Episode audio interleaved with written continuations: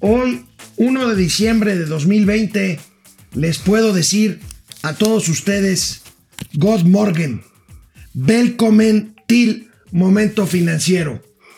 Hoy somos como Dinamarca, amigo. Yo soy como Darth Vader.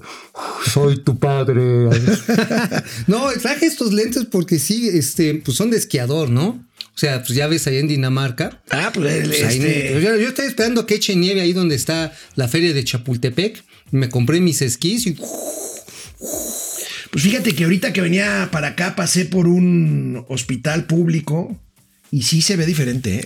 Ah, no, sí. No, bueno, yo me vi en la magia, güey, te estás poniendo güero.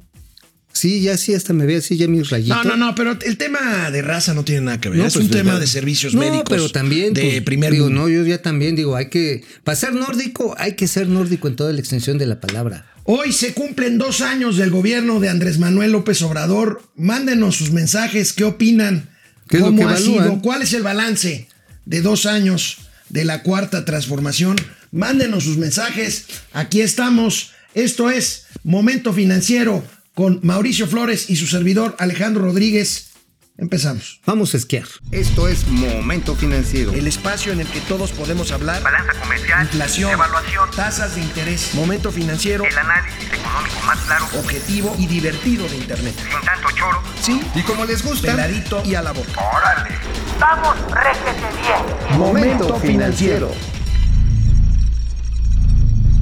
Oye, amigo, pues parece que, vaya, nunca ha dejado de ser seria la pandemia, pero No. en estos días, francamente, las cosas se están poniendo color de hormigas con las cifras, con las cifras que marcan los niveles, no nada más en México, quiero decirlo, en todo el mundo.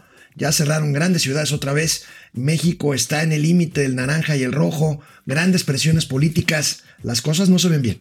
Bueno, estamos viendo una situación de rápido crecimiento de las pues de los casos registrados, de los casos afirmativos.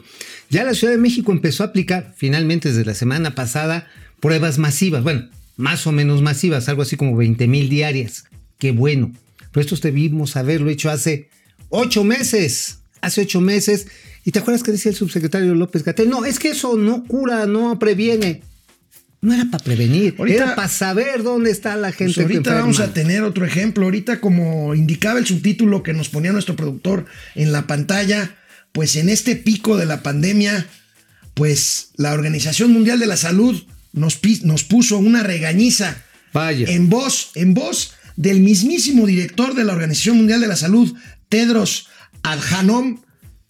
A ver, ¿qué Vean, dijo Tedros? vean qué nos dijo ¿Qué Tedros. nos dijo Tedros? Venga, Tedros. El número de casos creciente y el número de fallecimientos creciente en México es motivo de eh, preocupación. Eh, La semana de octubre, del 12 de octubre, rondaban los ah, 2.000 contagios. El 23 de noviembre, esta semana del 23 de noviembre, el número de fallecimientos se ha multiplicado por dos, de 2.000 a casi 4.000 fallecimientos. Eso muestra, en mi opinión, que México está en una situación difícil. Y luego, si se contempla el número de casos, ah, ah, pues la semana de octubre 12 había ah, 31.000 y eh, la semana del 23 más de 60.000 casos nuevos. Ah, Se ha multiplicado por dos también el número de casos, el número de fallecimientos ah, también se ha multiplicado por dos. Ah, Cuando el número de casos se multiplica por dos, pero eh, el, el número de fallecimientos sigue siendo el mismo, se reduce, eh, estaría bien, pero si los dos indicadores aumentan a la par, eh, pues yo creo que eh, tenemos aquí un problema grave y quisiéramos ah, solicitar a México que eh, se tome esto sumamente en serio. Como ha dicho Mike, no queremos comentar sobre el comportamiento individual, si se usa la mascarilla o no, pero ya lo hemos dicho en términos generales. Es importante usar la mascarilla, la higiene de las manos, la distancia física y esperamos que los representantes políticos o los líderes sean ejemplos, eh, queremos que los líderes sean modelos, eh, que las personas influyentes eh, también sean modelos, ya pueden ser modelos o líderes políticos o líderes religiosos o, líderes eh, tradicionales otro tipo de personas influyentes eh, y tienen eh, que dar ejemplo. Eh, Si no, esta multiplicación por dos del número de los casos en dos semanas, pues es muy mal eh, signo. Gracias. Bueno, fue hasta respetuoso el señor Tedros porque No, bueno, de pero- entrada de- dijo, a ver, nosotros no estamos aquí para ordenar a ningún gobierno ni estar No, regañando a pero nadie. mencionó México. Sí, claro, en el caso de México dice, no nos gusta, pero nos preocupa el caso de México. Nos preocupa el caso. Lo dijo tal Ah, sí. cual. Y dijo- lo dijo tal lo- cual. Y, y- y quiero de- eh, subrayar que dijo tal cual México, porque ahorita vamos a ver lo que contestó ayer Hugo López Gatel. Sí, Porque aquí hay un aspecto bien importante. O sea, dice, los líderes políticos deben de dar el ejemplo. O sea, no, no lo dijo un neoliberal, no lo dijo un conservador, no lo dijo un, un adversario, no. lo dijo el director de la OMS. No lo dijo la prensa conservadora. No, tampoco, no lo y ahí no se refería a Hugo López Gatel, se La refiere al presidente, al, al presidente de la República, Ajá. que es el primero en no haber usado este, eso. Pero bueno, como respuesta anoche, quiero decirte, amigo, ¿Qué? Gatel simplemente se hizo Gatel. Miau. A ver, viene. No le tengo que responder nada al doctor Tedros, le tengo gran respeto, considero que como director general de la Organización Mundial de la Salud siempre es muy valioso los comentarios que se hacen en la conferencia de prensa diaria. Eh, a veces, eh, no en pocas ocasiones, ocurre que la agenda informativa del país, y esto ha pasado en otros países también, eh, enfatiza algunos elementos de lo que quisiera posicionar. ¿no?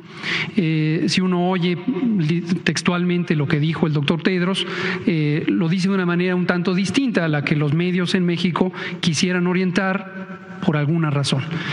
Lo que dice es lo que le dice a todo el mundo, todos tenemos que tomarnos muy en serio, eso es lo que dijo, hay que tomarse en serio la epidemia. México tiene y tendrá, al menos hasta enero de 2021, una fase de crecimiento en la epidemia, porque esa es precisamente la dinámica que está ocurriendo.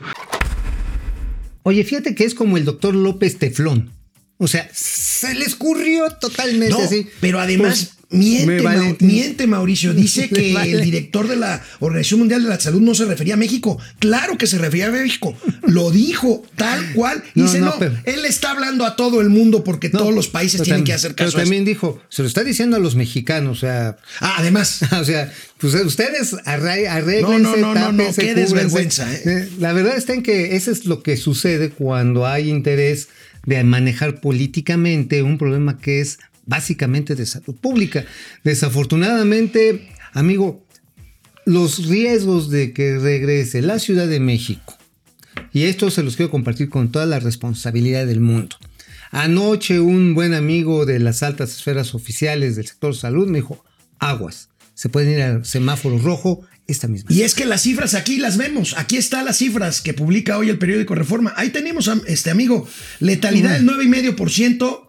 ¿Cuál curva? No, ¿Cuál pues, meseta? Están ¿cuál para domada? arriba ¿Cuál dom- muertes. cuál domadores? ¿Cuál domada? No, no, pues más bien fue doblada. Fue doblada de cuanto el número de contagios, esto en solamente dos meses. Híjole, pues En ahí tenemos, meses. ahí tenemos. Y Hugo López Gatel simplemente, simplemente se hizo. Simplemente Se María. Hizo Simplemente guaje. María. ¿Cómo te acuerdas de esa telenovela? Simplemente Fíjate- María. Fíjate que lo voy a incorporar a la siguiente temporada de. Bueno, Café regresamos de después de, un corte. Canal 76 de Easy, de lunes a viernes a las 10 de la mañana, Momento Financiero. Economía, negocios y finanzas para que todo el mundo, hasta los daneses. Le entiendan.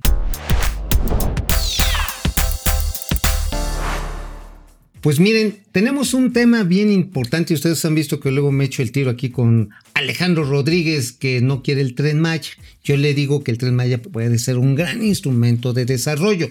Obviamente hay gente que está a favor, hay gente que está en contra, pero para entender qué es lo que es la parte fundamental del desarrollo regional, porque no es nada más aventar ahí, el, ahora sí, el fierro, amigo. Yo sé que pues, usted lo cacha bien, pero pues no es nada más aventar las vías. Se tiene que reurbanizar, se tienen que resolver conflictos territoriales que tienen décadas, se tiene que reubicar gente que muchas veces se fue a vivir a las orillas de las vías del tren porque no tenía otra alternativa.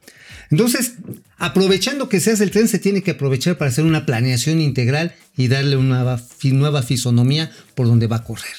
Yo creo que ese es un planteamiento muy honesto y muy interesante. Y me gusta la idea, y aquí lo tenemos en exclusiva, para Momento Financiero al secretario de Desarrollo agropecuario, territorial y urbano.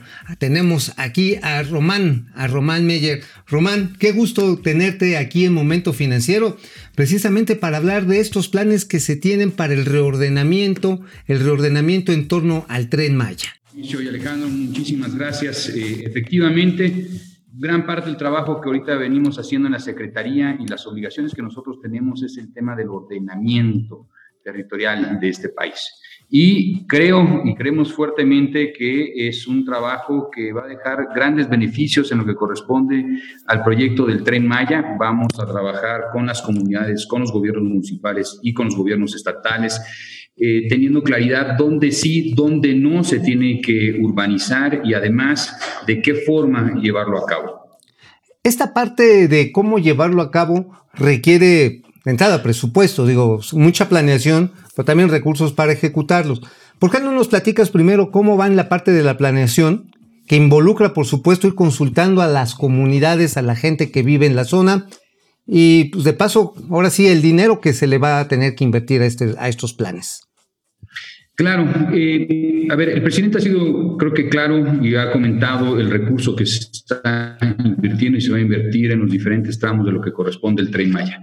El trabajo de esta Secretaría es coadyuvar en el tema de planeación. Nosotros vamos a trabajar con cada uno de los municipios para actualizar y poner en marcha sus propios programas de desarrollo urbano. Recordemos que es el municipio, el orden de gobierno que tiene las atribuciones y las obligaciones de definir los usos de suelo, es decir, que dónde va la vivienda, dónde va el comercio, cuál es la densidad, cuál es, digamos, el coeficiente de ocupación, dónde van los servicios, dónde van los equipamientos, dónde van las vialidades. Eh, entonces, es un trabajo, va a ser un trabajo arduo, pero creemos firmemente que ahorita es un momento idóneo. Lamentablemente, aproximadamente el 90% de los municipios a nivel nacional no tienen o no tienen actualizados sus instrumentos de planeación. Ahora hagamos una pregunta al público general o a ustedes dos. ¿Quién de ustedes dos ha leído el programa de desarrollo urbano del municipio o de la colonia donde vive? No. No, yo sí. Yo, sí. No. yo sí, porque a cada rato quieren meter unos edificiotes ahí, Román. Y, y, yo la verdad está en que sí soy cuidadoso del entorno en el que vivo, pero sí, sí lo he revisado. Ahí la Bomberito Juárez, perdón, Benito Juárez, no me vaya. A, a, lo que voy es, son instrumentos muy técnicos y poco entendibles. Sí, no, no son para todo mundo realmente tienes que tener un posgrado en urbanismo o, eh, un hermano arquitecto. Para entender. Parte del trabajo que nosotros estamos desarrollando en esta Secretaría es simplificar esos instrumentos, que sean más entendibles para el ah, ciudadano de a pie, eh, de qué se puede y qué no se puede hacer en la colonia y por qué se determinó, digamos, qué se podía y qué no se podía. Entonces, vamos a trabajar con 18 eh, municipios donde tenemos las estaciones eh, a través del programa de mejoramiento urbano. Esto es un recurso que se suma al proyecto del Tren Maya.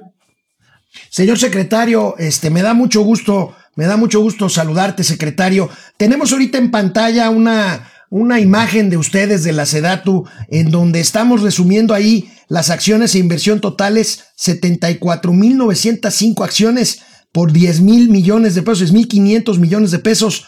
Platícanos un poco en qué consiste. Digo, parece, vaya, no es un proyecto pequeño ni mucho menos. 74 mil acciones es muchísimo y 10 mil millones de pesos es una buena cantidad de dinero. Platícanos rápidamente en qué consisten estas acciones. Mira, eh, nosotros estamos concentrando el programa, vuelvo a reiterar el primer punto, en actualizar los instrumentos de planeación de los gobiernos municipales y los gobiernos estatales. Estamos ya pronto por firmar un convenio con todos los gobernadores de Yucatán, Quintana Roo, Campeche, Tabasco, eh, ah, Chiapas, para que eh, de forma conjunta desarrollemos el programa de desarrollo regional de la península con este enfoque del tren Maya, donde va a estar Fonatur, va a estar este, también la Secretaría de Medio Ambiente involucrados y además vamos a generar eh, infraestructura pública. Muchos de estos municipios, Mérida, Ixmal, estamos hablando de Cancún, Puerto Morelos, Playa del Carmen, Tulum, son municipios que eh, han venido creciendo como gran parte de las ciudades en México de forma eh, exponencial y lamentablemente mucho, gran parte de las colonias periféricas de estas ciudades pues carecen de sus bajos. Sí, muchas de esas ciudades, muchas de esas ciudades. Centros de salud, centros deportivos. Entonces vamos a conformar y vamos a hacer estos equipamientos. Además, vamos a mejorar eh, la calidad de vida en 74 mil viviendas. Vamos a dar apoyos directos a estas 74 mil familias y esto también se suma al tema de la certeza jurídica que estamos eh, por llevar a cabo. Entonces, son cuatro componentes del programa, certeza jurídica, vivienda, infraestructura básica, equipamiento, espacios públicos y lo más importante en este caso de planeación, actualizar los programas de desarrollo urbano, ordenamiento ecológico de los municipios. Pues la verdad parece ser la última oportunidad para meter orden a nivel urbano en todas estas comunidades y pueblos que ya no son tan pueblos, ya muchos son ciudades intermedias que tienen, por un lado, las carencias de las zonas rurales y los problemas de las zonas urbanas. Román, este, por último, para despedirnos, ¿en cuánto tiempo esperemos que estas acciones se estén viendo y que ayuden al crecimiento económico de estas zonas? Mira, eh, nosotros vamos a arrancar estas obras a principio del próximo año. Eh, vamos a empezar las, las obras de construcción, tanto las acciones de vivienda. Nosotros estimamos al próximo año concluirlas por completo. Ahora, en materia de planeación, eso es muy importante. Nosotros esperemos que el próximo año, a finales, ya se tenga el programa de desarrollo regional y estamos esperando que los municipios no modifiquen los usos de suelo hasta que de forma colaborativa tengamos el programa regional. Pues ellos van a tener que llevar estos programas a que sean aprobados por cabildos que es el proceso, digamos, en que se aprueban los programas de desarrollo urbano. Estaremos pensando en el primer trimestre de 2022 que los diferentes programas de desarrollo urbano y ecológico estén ya conformados y aprobados en los cabildos locales de estos municipios. Secretario Meyer Román, una pregunta rápido, nada más últimamente, aparte de ser experto en desarrollo urbano, supongo que eres mago porque he visto cifras de que la austeridad, pues a ustedes la han aplicado pues muy profundamente ahí en la Sedatu. Eh, son de las dependencias que más han tenido recortes en gasto corriente. ¿Cómo le haces? Eh, pues todos tenemos que hacer aquí de todo un poco. Entonces tenemos que ser secretarios de Estado, supervisores de obra pues y resolver al mismo tiempo varios frentes. Entonces nos damos a la tarea, digamos, de este, atacar y hacer varias cosas eh, al mismo tiempo. Pues muchas gracias. Qué bueno. Bueno, pues secretario Román Meyer, titular de la SEDATU, de veras, muchas gracias, un placer. Qué bueno que nos traes esta claridad y vamos a poner esto ahí en nuestro sitio de momento financiero. Gracias, secretario. Gracias, secretario. vamos a un corte, canal 76 de Easy, de lunes a viernes, 10 de la mañana, momento financiero, economía, negocios y finanzas, para que todo el mundo les entienda.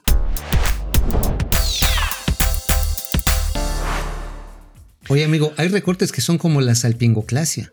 ¿La salpingoclasia? ¿Cuál es esa? ¿No sabes lo que es la salpingoclasia? No. Cuando los hombres cambian, ahora sí que la fábrica de hacer bebés por un parque de diversiones. Ay, Dios mío, Así se le llama técnicamente la sal. Entonces, el corte inglés lo que te permite es pues como el la corte inglés que no jarocho, ¿verdad? No, no, no, ese ya es, son palabras mayores. Bueno, anoche, anoche se volvieron a reunir miembros de la cúpula empresarial mexicana con el presidente de la República y con autoridades laborales en Palacio Nacional. ¿Para qué? Para ver el tema del outsourcing. A ver, se supone que iban a llegar a un acuerdo, no llegaron, pospusieron, patearon el bote un poquito más, se van a volver a reunir el lunes. El presidente del Consejo Coordinador Empresarial, Carlos Salazar Lomelín, informó que las pláticas seguirán y se va a esperar, como les digo, al próximo viernes. Pero veamos lo que dijo saliendo del Palacio Nacional viene, viene. el líder de los empresarios que contestó cortito y luego se fue a lo que quería hablar, que fue a lo de las inversiones de la mañana. Pero bueno, vamos a ver. Vamos discutiendo. Todavía no llegamos a una conclusión, sin embargo nosotros nos sentimos muy optimistas de que estamos teniendo avances en este tema del outsourcing. Eh, expusimos todas las preocupaciones que tenemos, también los acuerdos a los que ya llegamos y, y bueno, nos dimos de plazo otra vez a finales de esta semana para ver si en una reunión posterior podemos llegar a tener ya un consenso completo y que la iniciativa vaya este, tomando en cuenta también nuestras opiniones. ¿Qué puntos están trabando? yo creo que eso no lo puedo decir en este momento, pues estamos trabajando en ellos y obviamente todos estos puntos están en la mesa de discusión. ¿Las sanciones? ¿Eh? ¿Las sanciones con el tema que traba? Hay muchos, este, son, son muchos temas y creo que lo que les puedo comentar es lo de hoy en la mañana, que ahí sí hay un acuerdo completo. Este, nosotros anunciamos hoy en la mañana el segundo paquete del plan de infraestructura. Juntando los dos paquetes ya llegamos a, más de 500 mil millones de pesos de inversión, que representan más del 2% del Producto Interno Bruto. Cuando ustedes le suman a ese 2% del Producto Interno Bruto la inversión que se financia 100% con recursos públicos, eh, estarán ustedes llegando casi a un 4% de inversión con respecto al PIB de infraestructura, lo cual pues es un número que no habíamos alcanzado hace muchísimos años. Mira, ya viste, algo aprendió ya el señor Carlos Salazar Lomelí. Ya le De sabe- las mañaneras. De las mañaneras. Le preguntan una cosa y termina respondiendo otra. O sea, es como, como la respuesta chimoltrufia, ¿no? O sea, así como digo una cosa, digo otra. Este, porque estaba hablando del outsourcing y de repente, y bueno, entonces. Oye, no, pero los acuerdos de hoy en la mañana son buenísimos. Sí, el que 2% estamos buscando un acuerdo. Y estamos, este, estamos buscando un acuerdo, pero, pero las inversiones de hoy Es, que en es la como mañana. a Pepito cuando le preguntaba, Pepito, ¿estudiaste sobre el, eh, los anélidos? Ah, chingos, los anélidos. Sí, sí, las lombrices. Ah, ese que parece la cola del elefante. Sí, bueno. Y el elefante es un paquidermo que vive 100 años y se echa el rollo del elefante. exactamente, o sea- Oye, amigo, ¿escuchaste ahí una llamada de un reportero que seguramente le llamó la señora? Su esposa, que dijo, estoy aquí en el chacaleo. El chacaleo es la entrevista banquetera que hacen los reporteros que están como esperando a los. ¿no? Se les. Chacaleo, así se le dice. chacaleo. Bueno, mientras trascendió, trascendió que en la reunión de ayer, lo que quedaron, el único acuerdo al que llegaron fue que se prohíbe el insourcing. O sea, ¿qué quiere decir esto? Cuando las propias empresas forman a su vez una empresa dentro de su conglomerado empresarial para hacer eh, labores de terciarización laboral. O sea, en lugar de contratar una tercera empresa externa para que haga el outsourcing o la subcontratación, crea una nueva empresa para hacerlo. Esto no se me hace tan mala idea. Pues mira, depende cómo lo estén viendo, porque sí ha habido muchos casos en que el insourcing, es decir, el abastecimiento desde adentro, sirve para limitar las responsabilidades patronales Eh, por eso de digo. antigüedad, de prestaciones sociales, de salarios. Y bueno, es una práctica muy extendida. Ahora, la cuestión es, muchos de estos mecanismos sirven incluso para contratar por tiempos parciales a personal que necesitas en ciertas áreas.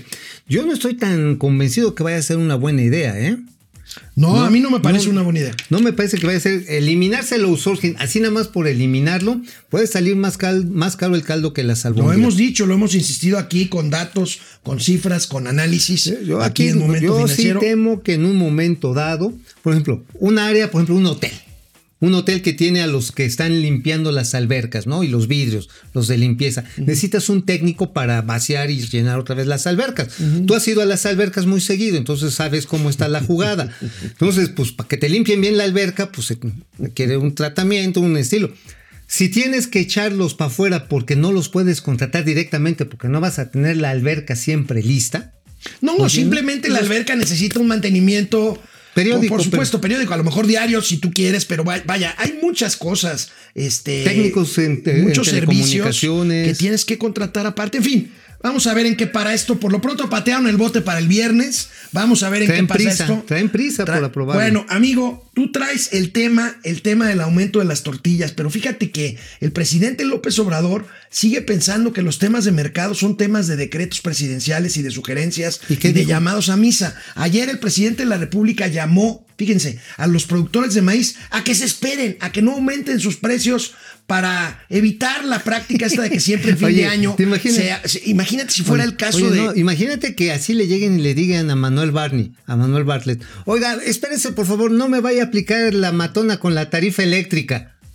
Son cuestiones de mercado, ¿no? Pues o también el combustóleo, porque también hay molinos que utilizan combustóleo para Bueno, mover sus equipos Veamos de lo que dijo el presidente de la República ayer, hoy no hubo mañanera, pero ayer habló de esto porque aquí Mauricio Flores nos ha asegurado, y yo le creo, no sé ustedes, Yo por única vez yo le creo, que viene el aumento en el precio de la tortilla. A ver. A ver. pedirle a los que producen la harina de maíz que nos esperen. No es una orden, no es un decreto, es eh, una solicitud eh, amigable para que eh, esperemos unos meses, porque necesitamos también acabar con esa mala costumbre de que terminaba un año, iniciaba el otro con aumentos de precio. Ahí venían los gasolinazos, ahí venían los aumentos en todo. Vamos a terminar con eso, que nos ayuden. Ya va a haber tiempo para hacer ya un análisis bien sobre sus costos. Eh, le pedí a la secretaria de Economía que hablara con ellos, de modo que eh, si los busca la secretaria, la secretaria de Economía, Graciela Márquez, eh, sí, en efecto, es de mi parte. Es que, a ver, no es solamente el precio del maíz. El maíz ha tenido cierta depreciación en los mercados internacionales. Están los combustibles, están los salarios, están los arrendamientos, todos los que componen un costo de producción, está pegando a los productores de tortilla. Y en cuanto a la cadena de comercialización, este, ¿cómo están los costos, amigo, de la tortilla? Bueno, mira, quienes fabrican en masa y distribuyen en masa la masa, pues obviamente tienen menores costos. Estamos hablando de Gruma, estamos hablando de Minza, estamos hablando de algunas otras tortilladoras regionales. Sin embargo, el problema aquí es con los pequeños molinos, la, la tortilla de Nixtamal, uh -huh, uh -huh. porque tienen obviamente una economía de escala más pequeña y sus costos suben unitarios. Y ahí es donde es una cuestión económica, no es una claro. cuestión de que recomiendes que no suban precios o que hagas decretos o no los hagas. Pues si no da el precio, pues no da el precio y no lo van a producir. Así. Bueno, vamos a una pausa y regresamos aquí a Momento Financiero, Canal 76 de Easy, una hora ya, de, de 10 a 11 sí, y luego a las 4, ¿no? ¿Qué? Sí, a las y 4. luego a las 4. Y se aguantan. Regresamos, economía, negocio y finanzas para que todo el mundo... Hasta los hasta tortilleros. Hasta los tortilleros les entiendan.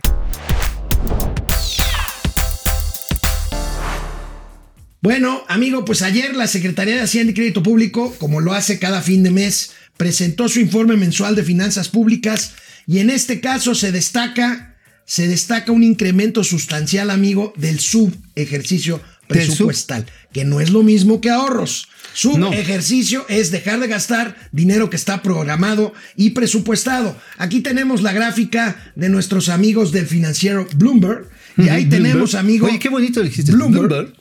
Y ahí tenemos, amigo, el subejercicio, cómo ha ido avanzando. Pues tenemos es, un subejercicio de 364 mil millones de pesos. Es el auténtico que, austericidio. Que equivale a 1.6 puntos del PIB. Eh, pues es el austericidio, ya lo hemos dicho, amigo, es el momento en el que sencillamente la incapacidad muchas veces de áreas de gobierno para ejecutar este tipo de obras, de invertir, de hacer el gasto. El sector salud es uno de los más afectados. Por es increíble eso. A ver, a ver, hay falta de tapabocas, de material médico, de medicinas y no se ejerce la lana. O sea, Digo, si estaban buscando la lana de la corrupción y dicen que eso es, la verdad que nos están viendo la cara de todo. Oye, amigo, y en el informe de finanzas públicas también sale la parte de ingresos. Ajá. Caen 4.9, casi 5% Uf, en sí, términos reales, debido a menos captación tributaria, sobre todo, creció un poquito el impuesto de la renta, pero cayó el, el IVA y el IEPS, el impuesto especial a productos y servicios. Uh -huh. Ahora, esta caída de ingresos se compensó por ingresos no recurrentes, o sea, de una sola vez, fundamentalmente los que vienen del Fondo de Estabilización de Ingresos Exacto, Presupuestarios. Es decir, nos agarramos del guardadito. Del guardadito. Y ya no hay guardadito. ¿Y se cuenta como ingreso? No, es una reserva. A ver, es como cuando rompes el cochinito. Y a ti te han roto el cochinito alguna vez, ¿no? O sea, llega, ¡ah! y todos se caen las monedas. Ese no es un ingreso. Tenías un ahorro y ya te lo gastaste. Uh -huh. Ya no lo tienes, ni hay una fuente de que te lo vuelva, ahora sí que te vuelva a llenar el cochino. A final de cuentas, se requiere nuevamente un periodo de trabajo y de ahorro para que tengas esos recursos. Ahora, este, ¿cómo ves, amigo? ¿Finanzas públicas sanas? Pues yo diría equilibradas. Eh, que, no es lo mismo. que no es lo mismo. Es decir, Sí, Fíjate, es un buen punto, ¿eh? Ya tenemos aquí una buena frase de Mauricio Flores y de Momento Financiero. No es lo mismo finanzas públicas sanas que finanzas públicas equilibradas, que no está mal. Ajá, no está mal, pero no son sanas. No son sanas, por- por, sana sería que tuviéramos un ingreso correcto. que el ingreso estuviera subiendo primero en base a una mayor base fiscal, Ajá, que más gente contribuyera con menores tasas. Por otro lado, que nuestra dependencia del petróleo fuera reduciéndose y se cargara más sobre los ingresos, más que sobre los ingresos, sobre lo que se consume. Es decir, impuestos indirectos, porque esto haría mucho más fácil el proceso de pago de impuestos y de fiscalización incluso. Está bien, está bien. Oye, amigo, y por cierto, ahorita, ahorita que entrevistábamos a- al secretario de la SEDATU, le de decía yo que cómo le hacía, que cómo le hacía, porque veamos este cuadro de las dependencias más afectadas por el recorte Sí, presupuestal. hombre. Y ahí tenemos, amigo, precisamente la SEDATU, 34% de recorte. Vaya. No, Oye. Secretaría de Energía, 61,5%. Entonces, ¿dónde está el dinero de dos bocas? Pues, ¿En el eh, ejército? No, eh, ahí está más bien canalizón- canalizándose a través de Pemex. Y Pemex lo hace a través de una pequeña firma que es, ahora sí, pues es una outsourceadora, para ser sincero. Es una outsourceadora la que se tiene eh, ahí, no es PMI, pero es una de estas figuras que son externas a Pemex. PMI, cual- Pemex Internacional, que es una subsidiaria de Pemex. No es un outsourcing. Mm, en muchas cosas, sí, amigo. Uf. Sí, se hace outsourcing. Bueno, podemos ver otra vez el cuadro. Viene, por porque favor. tenemos ahí, este, a ver, Comisión Reguladora de Energía, pues claro, un organismo autónomo, No le 38%. También la Comisión Nacional de Hidrocarburos. La Secretaría de Agricultura y Desarrollo Rural. Nuestro es amigo un- Víctor Villalobos también es está una ya tragedia lo que le está pasando. en el hueso, ¿verdad? Pues sí, mira, ahorita él ya se recuperó del COVID, pero si ya le sumamos el recorte de este año más el del año pasado, estamos viendo que le están tumbando el 50% de los ingresos. Bueno, amigo. Y la dos, presidencia, la presidencia. La presidencia, pues hay que reconocer. Sí, pero a ver, yo insisto, ser austero no es lo mismo que ser eficiente. no, no, no, ser no. austero puede ser que seas pobre, pero seas bien tarujo. Sí, sí, sí, sí. Si eres rico y eres eficaz, tienes para repartir. Yo creo que es así. Si eres rico y eres eficaz, puedes llegar a ser codo, como cierto eh, hombre de, de Mm. negocios que fue muchos años el más rico del mundo. Oye, ¿sí sabes qué hacía con sus zapatos viejos? Los usaba. ¿Y sus trajes viejos? También los usaba. No, los hacía más chico porque adelgazaba. Bueno. no, don Carlos, no es a usted. Bueno, dos años, dos años de gobierno de Andrés Manuel López Obrador. Amigo, ¿cuál es tu balance? Porque el mío, si hay, si hay un balance negativo en los diferentes rubros de gobierno, es el económico. Totalmente estoy de acuerdo. El económico en la suma resta, eh, pero yo lo pondría con matices. A ver. A ver, primero matices. La parte de infraestructura se ha concentrado en cuatro proyectos, los cuales pueden tener efecto regional, pero no han alcanzado a ser tractores nacionales. Eh, el secretario Herrera ha dicho, bueno, es que dos bocas se trae hierro de allá, fierro de Monterrey. Sí sabes dónde sacan el fierro, ¿no? No, no, bueno, pues Sí, las sí, empresas del norte que hacen fierro templado. Ajá, ándale. Pues hay uno que se acalambra un poco, ¿eh? Sí, digo, por el transporte, es muy lejano. Están moviendo piedra para el tren Maya desde, por ejemplo, el norte de Veracruz, en fin. Pero esa proveeduría no está generando en su conjunto el movimiento del país en materia de infraestructura. En términos de mercado interno, yo creo que es donde está el la falla más canija. ¿Sabes por qué, amigo? ¿Por qué? Se han estado dispersando un montón de recursos según en la base de la pirámide, pero se ha ido a consumo vacío y no está provocando ni el crecimiento de los negocios locales ni tampoco su transformación. Bueno, lo hemos comentado aquí en Momento Financiero, pero veamos cómo se ve el promedio de crecimiento en dos años. Aquí tenemos, estos son comparaciones de los primeros dos años de los gobiernos desde Carlos Salinas hasta Andrés Manuel López Obrador. Y bueno, el crecimiento promedio, aunque este año va a acercarse a 10% en términos de un año, en términos de los dos años, pues vamos a la mitad, en 5%, 4.8%. Y bueno, pues esto no les va a gustar a muchos, pero pues es la realidad, amigos, son Bueno, los números. son los números del maldito periodo perro asqueroso, infeliz, neoliberal. Ahora sí que este, pues cuando estábamos peor, estábamos mejor, si lo queremos ver con esta métrica. Eh, obviamente hay quienes dicen, no, es que ha sido culpa de la pandemia. Sí, la pandemia vino a acelerar lo que ya estaba mal. Pero estaba mal, pues ahora sí que casi, casi desde mediados del 2019, Así amigo. es. Desde mediados del 2019, después de que el presidente dijo, no, sí vamos a crecer al 5%, empezó la fuga de capitales, se empezaron a marchar empresarios, se empezaron a sembrar las semillas de la desconfianza que estaban ya sembradas desde que se canceló tu querido, adorado e inolvidable Mira, no es una cuestión personal ni de amor propio, simplemente es un hecho, es la peor decisión económica que se ha tomado en muchos años y la que desató todo lo demás. Y hay un asunto, un indicador, vamos a ver otros indicadores, pero yo creo que el principal en tema económico de dos años de gobierno es inversión fija bruta, 21% de caída, amigo. Bueno, esto hasta agosto respecto a agosto del 2019, pero como diría el clásico, ya tengo otros datos. A ver. El dato es que si medimos de- desde diciembre del 2018, y te acuerdas de la ceremonia esta que hubo ahí en el Zócalo, y desahumaron al presidente, y llegaron los pueblos originarios. Ah, que le hicieron ahí una limpia, ¿no? Ajá, y Este- hubo bailes regionales, tamalí, una verbena popular ahí. Bueno, a partir de ese diciembre a la fecha, la caída es del 30%. 30%, o sea, 30%. eh, nueve puntos más de lo que acabo de presentar. Sí, exactamente. de Exactamente. inversión fija, es una tragedia. Es una tragedia. Este país está trabajando con dos terceras partes de lo que tenía en el periodo anterior. Y esto, por supuesto, se refleja pues, en lo que estamos viendo. Desempleo, subempleo y pues escasez de muchos productos. y no vamos a regresar al mismo nivel que teníamos antes de la pandemia en el primer trimestre del año, como aseguró ayer el presidente de la República. Seguramente va a insistir en ¿Sabes ello en cuánto lo- hoy eh, a las 5 de la tarde. ¿Sabes en cuánto lo calculó Jonathan Heath que necesitaríamos para llegar a tablas? 22%. 22%, ayer hablabas del 20%, no te equivocaste.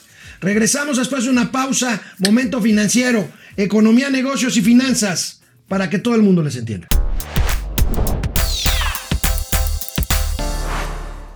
Bueno, el famoso columnista financiero de origen danés, el güero Mauricio Flores, publica hoy, publica hoy como todos los días su esperada y leída columna Gente detrás del dinero en el periódico mexicano La Razón. Oye, Amigo, ¿cómo se diría, cómo se diría este Mauricio en danés? Maurevchik, no, ese es No, ruso. no, eso es ruso. Ajá. Este. Maurenco. Maurer. Maurer. Este. Maurer Ma- Flora. Maurer. Maurer, Maurer Flora. Flora. Ajá, Maurer Flora. Maurer Flora. Ok, Maurer ¿de Flora. qué escribiste hoy, amigo? Bueno, pues de los cambios que va a haber precisamente en la cúpula empresarial a partir del año que viene. Cambio total de baraja. O sea, ¿se va ma- Carlos Salazar? Sí, va a haber cambio. Digo, porque pues este no hay mucho consenso ya dentro, ¿eh? Oye, Hay ¿y quién llega? ¿Gustavo de. Hoyos?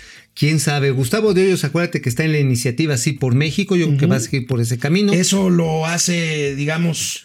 Sí, lo coloca ya en otro- po- porque lo coloca ya en un plano ya muy. Polaco, ¿no? Muy polaco. Ya bueno, no está el CC es polaco, pero necesitas a alguien más neutral, ¿no? Ajá, sí, porque ahí ya tomó una definición Pero, oye, partidista. ¿Carlos Salazar quiere quedarse? Este, pues no, ya no, aunque quisiera, ya has hecho sus dos periodos y ya.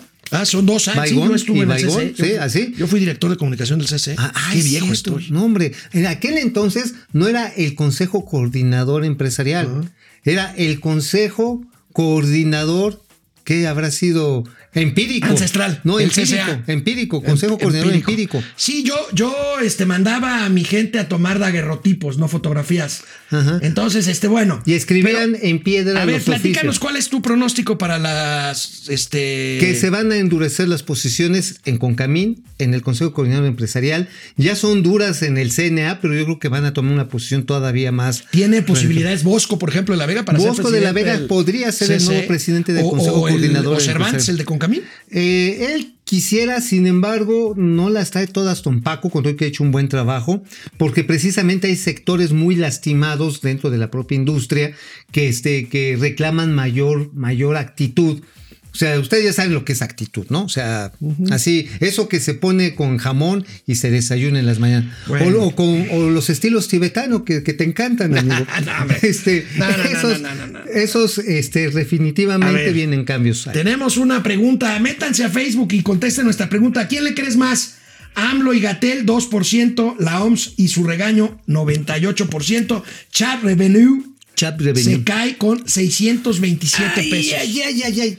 A ver, bien. Héctor Beltrán 4.99, creo que ya lo habíamos. Sí, este, sí, dólares, ¿no? eh, Oye, ¿me dejas terminar de decir que había otro, eh, otro tema de mi calumnia? A ver, Piquero? échala. Porque esa ya es exclusión de Platanaria Intergaláctica. A ver. Ya hay ganador para imprimir y distribuir los vales de fin de año para Ah, los sí, gran de la trabajo el que hizo la secretaria de Administración y Finanzas. Gran del trabajo. gobierno de la Ciudad de México, Lucelena González, ha sacó la licitación 4 mil millones de pesos, ¿no? Casi 4 mil millones de pesos, 3.700 y más la sacó un bien limpiecita. Limpiecita. Y se van a ahorrar una lana, ¿no?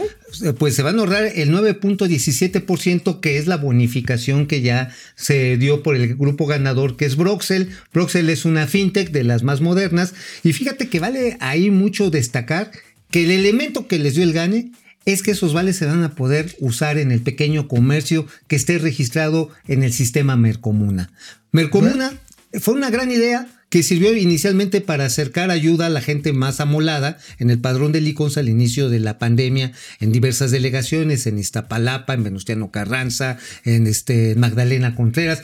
Se empezó, pero esto, esta misma infraestructura está sirviendo para que el pequeño comercio pueda recibir el vale, maestro. O sea, imagínate que van a comprar ahí a tu tortillería y puedes pagar con... Está bien, está bien, está bien. Bueno, vamos a otro tema, amigo. Sigue bajando. ¿quién, dijo que se, se- Sigue 600 varos? bajando. Este, hay ahorita que te lo pasen. A ver, chat revenue. Chat revenue. ok. 725. A ver, este, los periódicos especializados reportan hoy una nueva baja. Lleva tres bajas consecutivas el, el crédito, el índice de crédito destinado a la- al del crédito bancario destinado a las empresas. ¿Qué significa esto, amigo? Pues significa una de, de lo que, bueno, significa varias cosas, pero la primera es el problema de demanda de crédito. No hay, no hay mayor demanda. No, pues o sea, ¿para qué pides crédito si quieres ampliar una planta productiva cuando sabes que no vas a tener más clientes? Tenemos por ahí la primera plana del economista que da las cifras, ahí la tenemos, amigo. Ahí la tenemos. La otra, y que significa mucho, es que una buena parte de las empresas ha definido mejor financiarse con proveedores.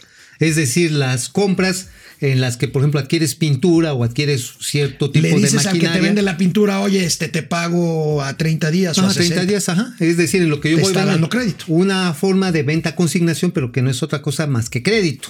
Ahora, esto le da fuerza, por ejemplo, a las operaciones de factoraje. Agarras, recibes el material, empiezas a vender. Quien te vendió la pintura, el fabricante de Te pintura, da puede- la factura y tú te la volteas, a descontar. te volteas al banco o con, con un intermediario financiero. Fíjate que, ¿sabes quién ha estado haciendo ahí un trabajo interesante? Calladito, calladito, Car- pero bueno, Carlos Noriega, el Carlos director de Noriega. NAFI. Carlos Noriega, el director nacional financiera. Mira, calladito, calladito, pero han movido como 25 mil melones de varos, ¿eh? ¿Ah, sí? Sí, sí, sí. A nivel así de crédito. Oye, ¿qué va a decir la gente si también digo que fui director de comunicación de NAFI? No, pues van a decir que eres mafia del poder. O sea, digo, a ver, has estado en todos lados. A este señor lo conozco, bueno, antes que a cualquiera de, de mis hijas. Es más, a cualquiera de mis esposas y exesposas, a él te lo. Bueno, veamos el tamaño del descenso de este crédito empresarial de la banca comercial a las empresas. Tenemos esta gráfica, amigo, es gra- gravi, bueno, no sé si grave, sí, gravísima. es grave, muy grave. Ve, ve, ve nada más, llegamos al 5.1% de crecimiento, 5.2% apenas en, en, este, en abril, cuando estábamos eh, en los proble- problemas del confinamiento, y de ahí se nos vino abajo hasta menos 2,5%, 4.7 billones de pesos. Es Este, una tragedia, podemos decirlo así, tanto para el sector financiero, porque si bien no eran los principales financiadores de las empresas, las empresas recurren mucho a los proveedores, recurren mucho al crédito familiar. Pero pues es el negocio de los bancos, prestar contra lo que la gente Exacto. cree. El negocio de un banco, Es por prestar. definición, es prestar. y cobrar los intereses. Sí, claro, claro, eso es Sí, un sí, negocio. Sí, sí, digo, así, Pues es lo otro regalar. De hecho, en un banco ya lo hemos dicho, un crédito no es un pasivo, es un activo. Exactamente. Porque es un negocio. Y por otro lado, lo que tenemos es que las empresas tienen una perspectiva de mercado chiquita. O sea, así como tú comprenderás, este, si vas a vender autos, la venta de autos, este año ¿cuánto se ha caído, amigo? Uf, uf, no tengo el dato. 30%. 30%. 30%. Ajá. Bueno, no, vamos a pasar al siguiente tema, amigo. Está pendiente la elección de quien será el nuevo presidente del IFETEL, del Instituto Federal de Telecomunicaciones. Así es. Se ha solicitado esperar a que lleguen las nuevas comisionadas, cosa que me parece lógico. Ah, A mí también me parece. Pero el presidente descalificó ya de entrada, ¿cómo descalifica a todos los organismos autónomos? ¿Qué le dijo al IFT? Acaban de nombrar o están por nombrar al del IFETEL, al presidente del IFETEL. Lo mismo, 8, 10 años. Este, ¿Y qué hacen? cuando se crearon todos estos organismos autónomos era porque este, se iban a acabar los monopolios. Le llaman al monopolio eufemísticamente preponderante, actor preponderante. Y sigue lo mismo. No hay ningún cambio. Es como el Instituto de la Transparencia. Cuesta más de mil millones de pesos este, sostenerlo. Y lo crea. No le gustan, no le gustan No le gustan, no le gustan. No entiende que son tan sexenales para que no estén sujetos a las presiones de gobiernos centrales. Héctor Beltrán se mochó con 5 dólares. 5 dólares, gracias. Nos vemos Thank you. mañana, ya a mitad de semana aquí en Momento Financiero. Cuídense, usen cubrebocas, por favor. Vamos, réjete bien. Momento financiero.